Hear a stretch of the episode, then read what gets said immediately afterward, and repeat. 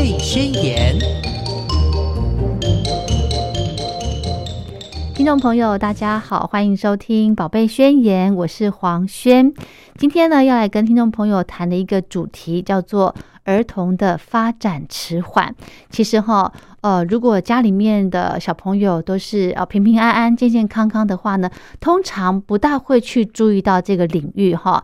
那今天呢，就是因为呃，我们请到职能治疗师林玉婷老师到节目中，要来跟大家聊。其实哈，呃，有句俗话说。大只鸡慢啼，很多长辈呢可能会认为哦，呃，可能小朋友长大一点，或者是时间差不多，时间到了，就是感觉是比较发展比较慢的孩子，他就会慢慢的呃自己会跟上。但是呢，慢提不一定会成为大只鸡哦。我们今天呢就要来跟大家来聊一聊小朋友的发展迟缓的这个话题。我们先来欢迎智能治疗师玉婷老师，好，大家好。就像我刚刚提到的哈，如果是发现呃小朋友这个感觉一岁左右，哎还不会，一岁左右大概是到应该要会走了，对不对？比方说什么呃七坐八爬，什么九九长牙，对不对？如果你在这个阶段还没有达到这样子的一个呃程度表现的话呢，其实家长要特别特别的留意。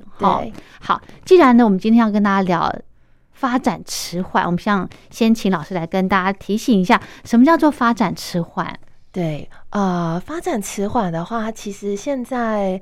呃，我相信每一个班级或者家庭，呃，多多少少会从一些，比如说媒体啊，或文书上面、书籍上面去了解到，哎，有这样子的一个状况存在。嗯，那发展迟缓通常会被发现啊，所以代有点像是刚刚主持人说到的，他在该有的年龄层，但是没有出现他该有的发展。嗯，哦，所以我们会称为他发展迟缓。那我们看的领域啊，通常会去稍微区分一下，比如说他是动作上的，嗯，比如说刚刚说到一岁。多了还不会走路，嗯。啊，或者是呃已经呃两岁了，但是他可能都没有声音，不会讲话，讲对，所以动作上面、语言上面，甚至他的一些呃呃，像是他的认知上面、学习上面，还有自理上面，哎，怎么都跟我，比如说我家老大相较起来，哎，这个老二怎么？呃，慢很多啊！哦，通常有手足的话，爸妈会比较快速的观察到，发现到，对，所以发展迟缓通常会是分成动作、认知、呃，语言，然后自理跟一些他的情绪上面上面去看，算哦，有哦，对，情绪互动也是，像我们讲一些孩子他在互动上面，呃，基本几乎没有在跟你有一些呃眼神的对视啊，或者是很容易冲动，很容易生气啊，或者是他很。呃，很难坐立呀，坐很难稳稳的安坐。嗯，那这些部分的话，在各个年龄层会有各种不同的呃标准，我们要去要去检查。是，所以这些项目上面，通常只要有两项以上的话，在我们医院端的话，我们会把它视为就是有发展迟缓的状况。哦，那另外呢，我想请教老师哈，这个发展迟缓，他有没有说呃小朋友，也就是说小朋友在出生之后。他开始呃，比方说呃，打疫苗的时候，我们他会有一个每个阶段，他会跟你说，哦，一岁应该是要发展成什么样，嗯，然后等于说我们从越小就是要去注意他这些动作，对不对？没错，其实，在一岁之前也有非常多的项目要注意了，嗯。包括呃，一岁之前他的孩子有没有，比如三四个月、三个月的时候头会不会抬，嗯，那。呃，五六个月的时候有没有出现了翻身、爬？那爬的好不好？那甚至他副食品食呃进食的状况怎么样？哇！现在正早期的时候，他有没有一些喝奶奶还会呛咳的状况？哦，那其实可能代表着他不管在生理构造或者是在肌肉的协调上面都有存在一些状况，所以他会稍微比较慢。可能有些孩子是比较偏向没有力气，是，所以他哦拉啪一下就。哇哇大大哭有没有？觉得很讨厌趴，很常听到家长说啊，我的小朋友很讨厌趴着这样子的。所以呃，这些状况的话，就像刚刚主持人有提到，通常在呃卫生单位啊，在打打针的时候，嗯都会有一个像这样子的评估检核表吧？哦，对对对，检核表没错，对，大概项目不多，大概嗯。十项左嗯右。是，对，然后医生会去做检核，非常简单的一个题目内容。对，有时候也会直接把检核表给家长，哦，然后让家长自己去自填，对对，然后去看有没有状况。然后如果真的有状况的话，后续我们会再衔接一些医疗资源。是好，那如果一旦家长发现，哎，可能我的 baby 四个月的时候还不大会翻身，那我可以呃再观察他多久才可以赶快说，哎，我们赶快去寻求医疗资源的帮助呢嗯？其实像刚刚我们提到的那个检核表啊，嗯它因为孩子的发展，它会是一个阶段。嗯，所以他不会说，我孩子三岁九个月，呃呃，三三个月，嗯然后跳四岁，隔天跳四岁，呃，嗯对不起，隔天跳四个月的时候，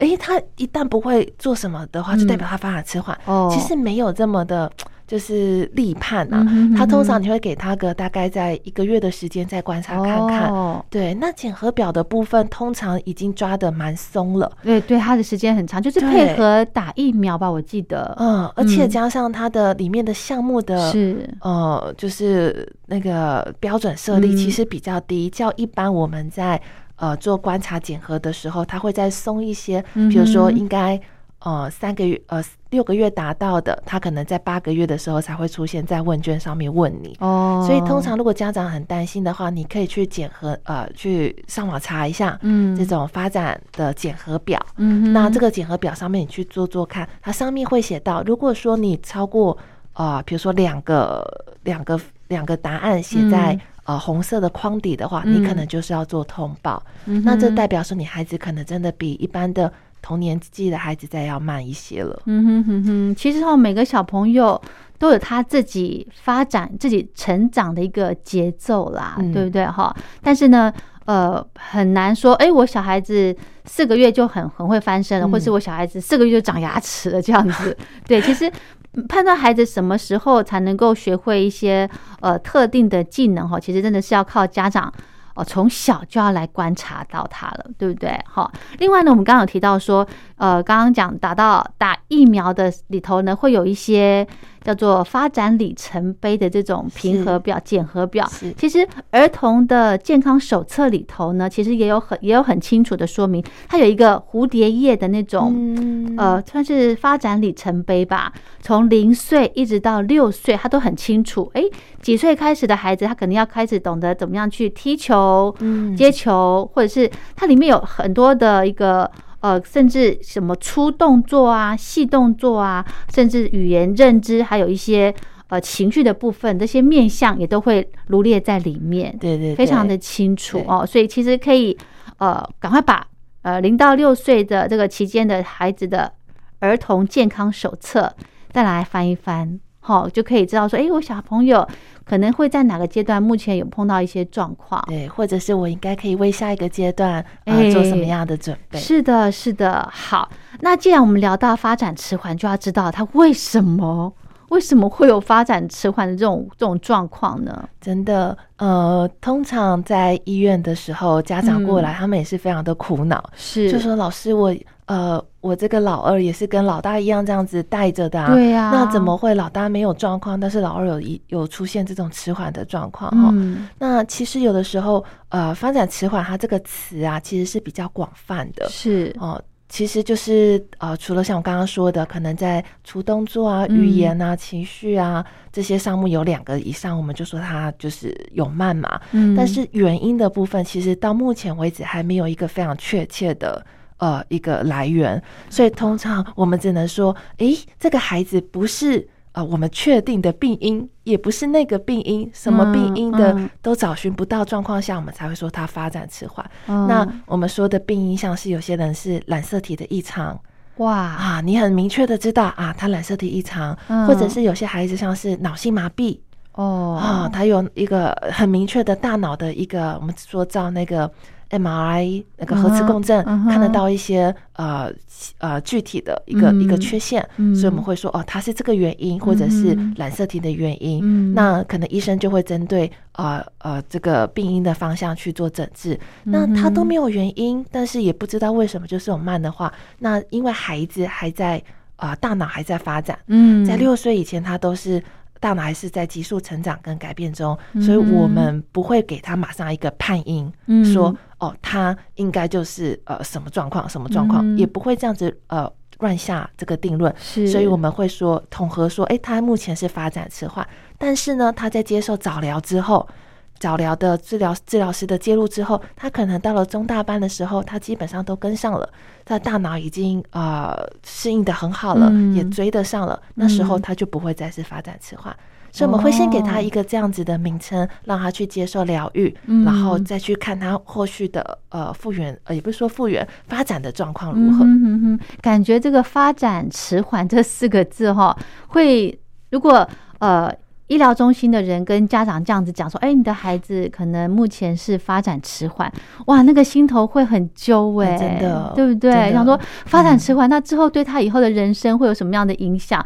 这个家长可能在心里面就有很多小剧场了，没错对不对？而且还有我想了解，就是发展迟缓，一旦被医疗机构觉得说，哎，小朋友可能有这个状况，那他会好吗？嗯，其实就像刚刚提到的，越早发现的话，嗯。我们现在医疗的呃介入跟处置都非常的好，嗯。所以他可以接受到，比如说呃物理治疗师、嗯。职能治疗师。呃，语言治疗师甚至是心理师、嗯。等等的一些专业团队的支持，嗯。那孩子在经过这些专业的介入之后，其实他们都会有大幅的成长。哦。那会不会好的话，通常我们看的是他在生活上面会不会有问题？哦啊？那生活上面就包括呃大一点了啊，入小学学习啊，哦。跟孩呃呃小小朋友互动嗯沟通啊，嗯嗯。然后或者是他能不能有效率的组织事情啊，嗯。会不会忘东忘西啊？嗯哼啊、或者是他在表达上面、参与上面能不能、呃融入团体？嗯那当他都能够呃恢复到能够追得上，只需要少少一些些的协助，或者不需要协助的时候，基本上他其实已经没有太大的困难。那我们发展迟缓只会讲他是六岁以前，OK，哎，那通常他到入小学，呃，六岁以后，七岁八岁，那时候他可能就应该会有一个。假设他早疗也做了，但是他到那时候还是有一些适应上的困难的时候，嗯嗯那那时候应该就会有一个医师就会给他一个诊断了。哦，对，所以发展迟缓会不会好？会，很多嗯孩子在做了早疗之后，他在六岁入小学之前就已经呃进步的非常非常的多，甚至不瞒您说，有些孩子做到后面还会超过其他同年龄的孩子。哦，真的哦、真的，因为他们有些项目做的非常的扎实，然后妈妈可能会想说，呃，我还是希望让他维持着早疗的习惯到他呃呃幼儿园毕业。嗯那可能治疗师也觉得，诶，他在团体里面也不失为一个呃训练的一个延续，再加上。嗯呃，可能跟其他团体孩子里面也可以有达到一个好的互动效果，所以把他留着下来一起做疗愈。哦所以他有些项目可能他反而表达呃，因为在经过专业的引导下面，他可能还蛮厉害的。哦，真的吗？OK，好，所以不见得说，呃，被呃讲说是发展迟缓，就是一个好像噩耗这样子。，对，其实早一点去呃面对他，嗯然后给他该有的资源，孩子其实是非常大的可能性，嗯就是可以做到很大的进展。是讲到资源呢，我们后面稍后我们呢会再跟听众朋友来做一个提醒哈。其实这个资源是非常的丰富的，对不对？嗯好。那另外呢，刚刚老师有提到说哈，小朋友的如果有发展迟缓的这种原因呢，可能还包括染色体异常。那染色体这个可能就是先天的了，对不对？这个我们就没有办法去去做克服或者是预防了，对不对？呃，其实是有分的，有些嗯染色体我们对它的了解非常的呃透彻，是，所以我们会知道，哎，这一类的染色体出状况的话，基本上您可能在繁衍下一代的时候，嗯你可能会遇到呃不可避免的会有一样遗传的状况，嗯。但也有一些染色体的异常是呃就是变异性的，嗯。就是他后续爸爸妈妈去帮他做检查，发现到，哎，他一开始医生说他是发展迟缓，嗯。但是我们做了疗愈之后，发现他进展的速度非常的缓慢，嗯。这时候怀疑他有一些其他的状况，嗯然后我们去了小儿遗传科去做检查之后，发现到，哎，孩子真的有些染色体在第几节有些缺陷。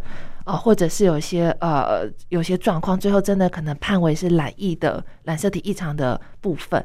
那这些部分我去追溯家长同呃手足啊，嗯都没有这个状况，嗯那我们就会说是染色体的基因的突变。那这个就哇哎，对，这个就原因就不知道为什么，可能跟我们说的环境荷尔蒙啊，或者压力，呃，maybe 有关系。嗯嗯，妈妈、爸爸或者呃环境都有关系，比较难去确认。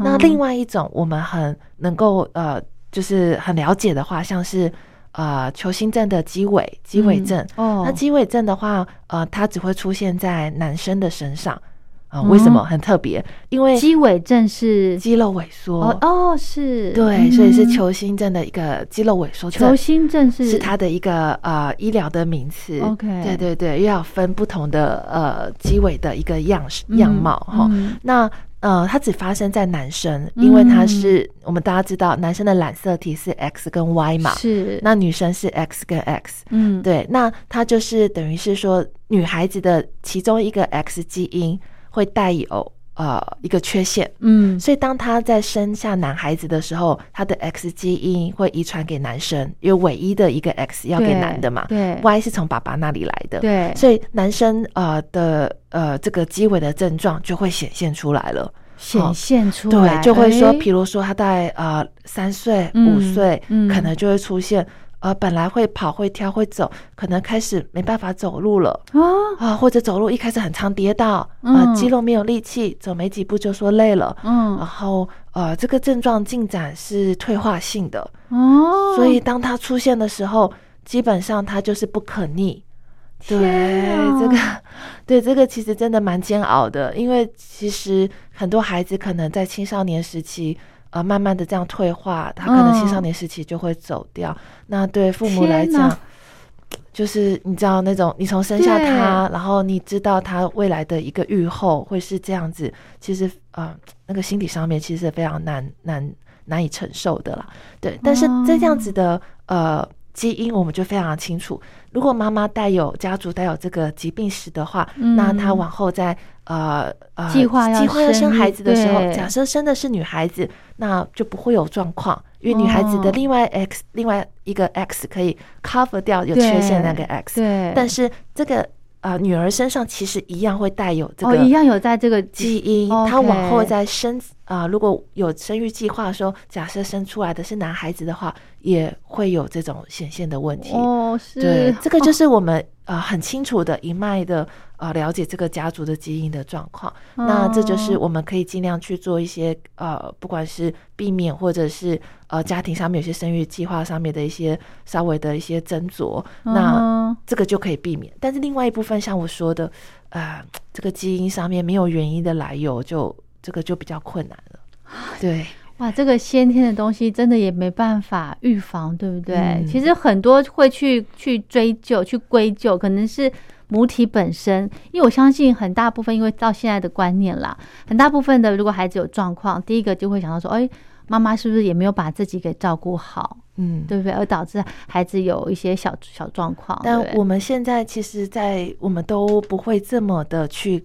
去嗯。去引去变得说用这样子比较传统的思维去跟家长对话，嗯因为其实我看过很多妈妈就是非常非常的自责，会一定会就说是不是我，比如说我没有给他喝母乳，对，因为孩子我生下来的嘛，对不对？对他在我孩肚子里面长成长啊，没错，对。所以就会妈妈就会不断的去想是哪个环节出问题，会一定会，对，但是其实真的不是说所有责任什么都在妈妈身上，有时候真的嗯。没有原因，就是呃很几率的问题啦。啊，有些时候也不瞒您说，有些状况是出现在爸爸身上。是的，是对，的，像我们说到的呃自闭症，嗯，我们有些孩子比较有自闭症的特质，嗯啊、有些 有些其实如果很多家长都是回头在发现到孩子自己有孩子有自闭症的状况之后，回头发现到自己的另外一半啊，原来是一个大的自闭儿。哦，对，那自闭症的话，它其实也是会遗传的。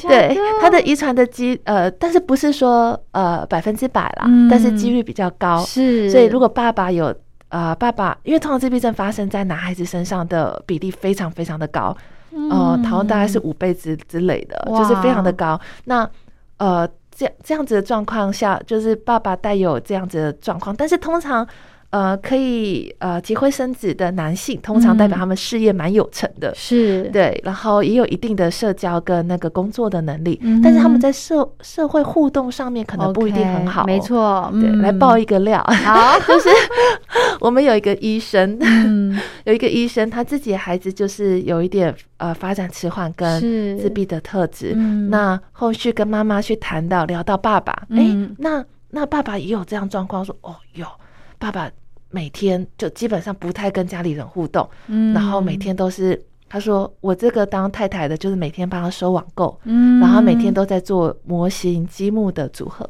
就是自己的空间这样子，对对啊，这个是听起来像一个兴趣，还不错。是但是后续去了解，发现到哎，好像真的有点过了。嗯基本上跟孩子也不互动，呃，哦跟太太之间互动性也都比较像是呃呃金钱上面的一些支持这样子。嗯嗯嗯对，后来翻到爸爸本身在呃说话上面、眼神上面、对视上面，呃，整个行为都稍微比较没有那么的呃嗯，怎么讲，就是没有这么的呃合合宜吗？比较闪烁一点。是哦，就他的专业上面非常的强，但你嗯他在跟你讲话的时候，他没有办法很稳定的看着你的眼睛，超过几秒钟，他会飘忽不定，会闪走。哦，但他可以告诉你很多医学上面的东西，所以有些呃，我们讲说，嗯。自闭症它有高功能嘛，有些它嗯非常能力非常的好，嗯所以基本上我们在认识他的时候不一定会发现到，哦，对，但是孩子出现的时候，有时候会发现，哎，孩子的症状在小的时候就很明显，是这时候回归才发现到啊，原来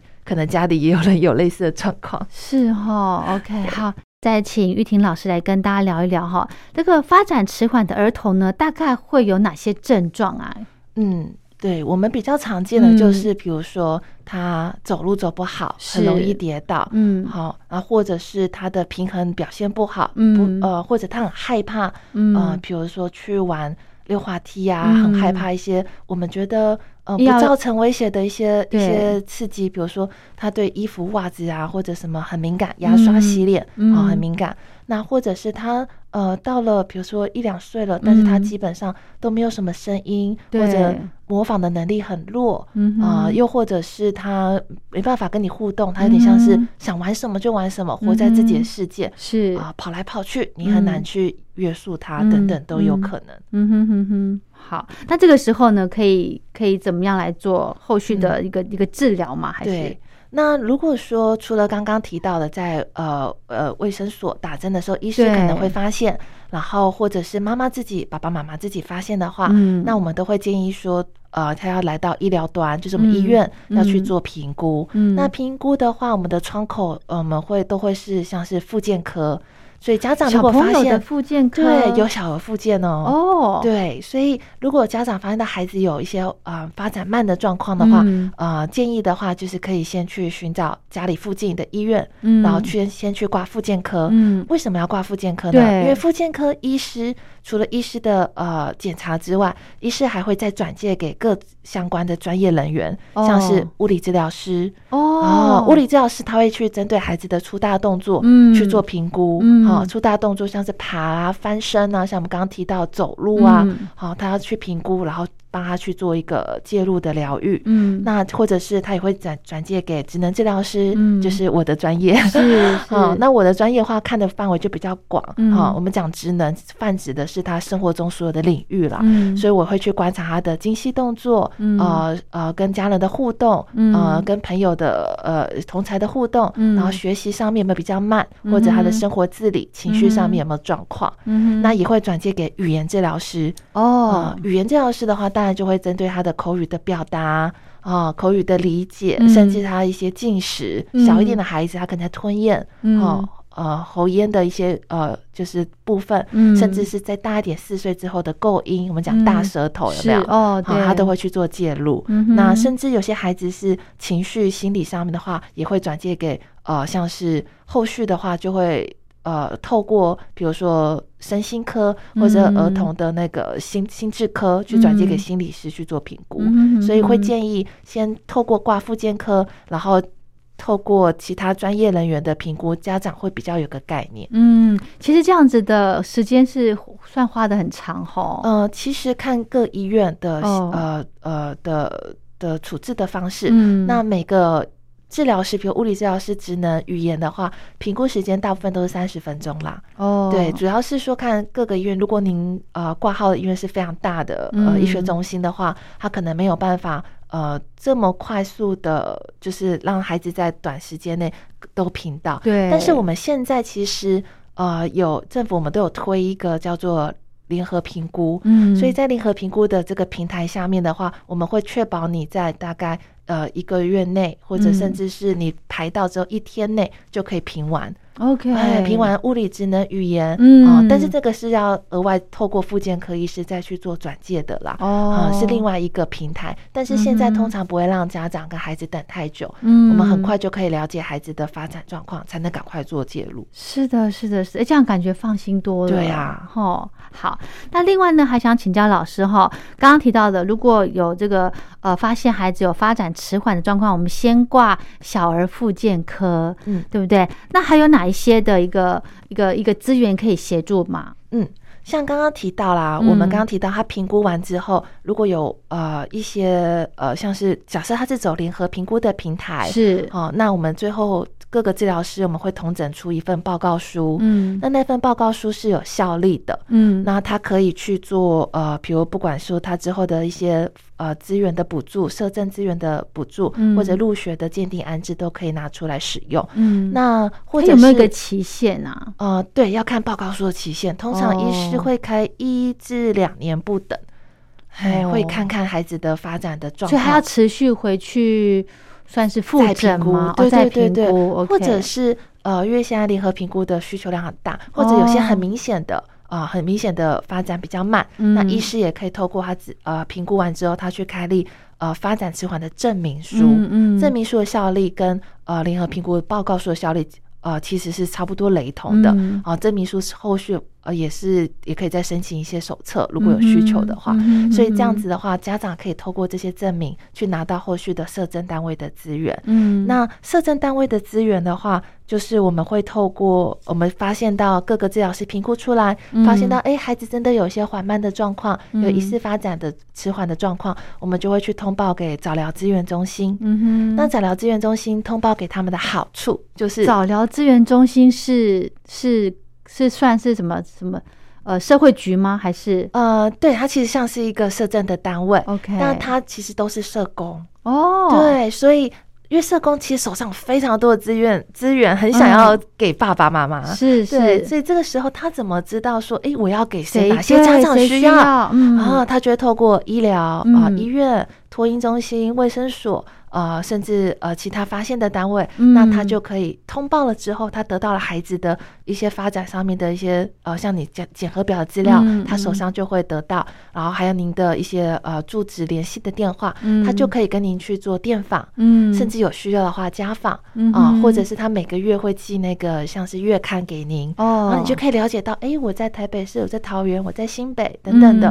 那我在这些地方有各个不同的呃活动，嗯。免费的活动或筛检的活动，或者是有一些亲子教育的座谈，我可以参加。就可以带孩子去，哎或者是嗯几月份的时候，我应该要提出呃升学入学的申请呃哦鉴定安置，他也会提醒你。嗯哼哼哼，鉴定安置是什么什么意思？呃，就是指孩子，我们有一些特殊发展状况的孩子，嗯他要做入学的时候，我们要呃帮他做呃一个安排。嗯比如说呃，举个例子好了，那我们有些呃比较发展比较慢的孩子，嗯如果家长直接去私幼是。说我要入学，其实我的经验是很多家长告诉我，他们都没办法接，就为什么直接呢？私幼绝哎，嗯。因为私幼的步调很快，那他嗯。们学习的东西很多，很多对。那如果孩子发展比较慢的话，他们可能顾及不到。哦。呃，那另外一方面来讲的话，私幼他们的受训的特教专业背景老师受训的也比较嗯。少，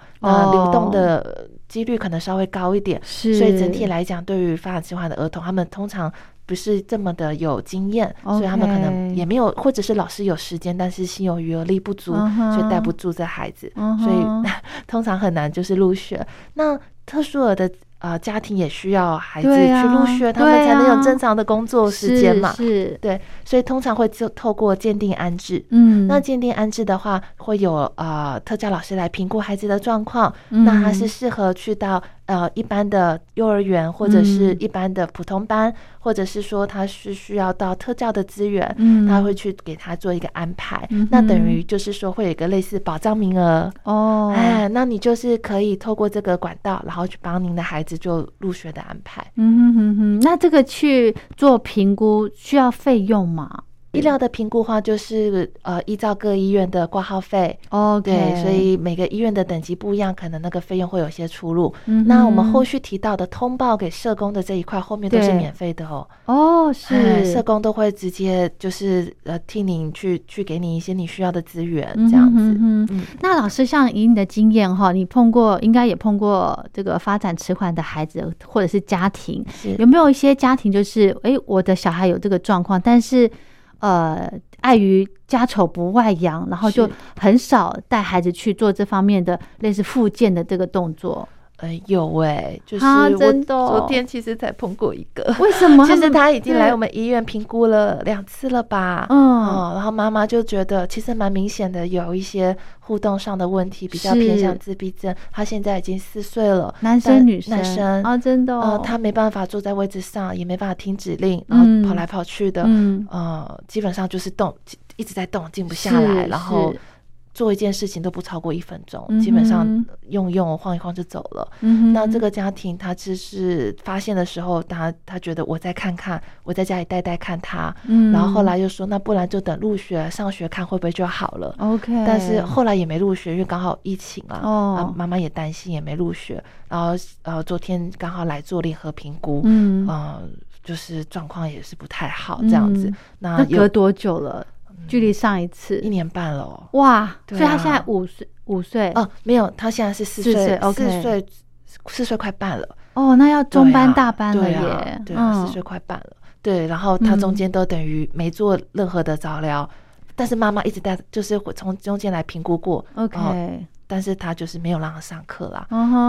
所以妈妈有在家里面帮他做一些什么感统的刺激训练之类的我觉得感觉有的吗？非常的难，因为他还有一个老大。再加上妈妈哦其实没有跟专业人员有很长时间的接触，她其实不知道怎么样运用我们的技巧。哦，真的等于是等于一年一年才回来评估一次，嗯然后我们跟她说要做疗愈，妈妈可能会又还不太能够接受。妈妈担心的部分是什么呢我觉得也有可能是觉得被贴标签，？OK，然后也有可能是觉得我的孩子看起来不弱，嗯，因为的确在他的协助之下，他看起来有些项目做得到，嗯，但是他不是那么稳定，他没办法嗯说在没有大人协助下，他自己坐着呃呃看书啊、玩玩具啊、书写啊，嗯甚至是吃饭等等。嗯啊，妈妈基嗯本上都是牵着他、追着他这样。对，哼其实有时候大人呃稍微要放下来，然后让孩子试着走出去，你也走出去，你才发现到其实没有想的这么恐怖啦。少聊这部分，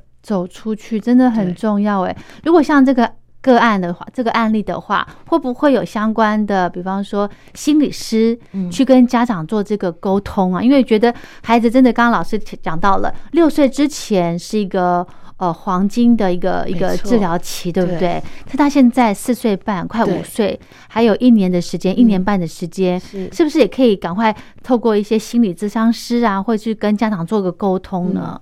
呃这部分的话，他目前是没有心理师的介入。嗯。但是我们借由就是每一次他回来，他跟我们的关系会信任度也会比较对这好所以我们会会是跟妈妈说，哎、妈妈，他现在这份这么呃正式的报告书之后出来，他会慢蛮多的哦、比如说他嗯。现在四岁半了，嗯。他可能只有两岁的能力，他已经、啊。他已经不是在家里呃带他可以进步的了，是要赶快接受医疗的呃介入。OK，等于是说，我们也很有耐心的陪伴这个家长，嗯。走过这个撞墙期啦。嗯。嗯那嗯。我们相信说，这个孩子的呃，他的那个 potential，就是说他潜力是非常好的，嗯。所以我们相信他还是可以透过就是介入现阶段的嗯。介入去提供他呃大脑需要的发展资源。那也嗯另外一部分的话就是社工了，是就是刚刚哦提到的，嗯因为社工会去做一些电访，然后让嗯妈妈呃了解一下现在社政上面的状况，嗯。他才不会那么担心，会觉得我孩子都没有人可以帮，我不知道找谁，或者我孩子会被贴标签，算了算了，我自己带。嗯。哦，呃，其实发会发现到，其实没有自己想象的这么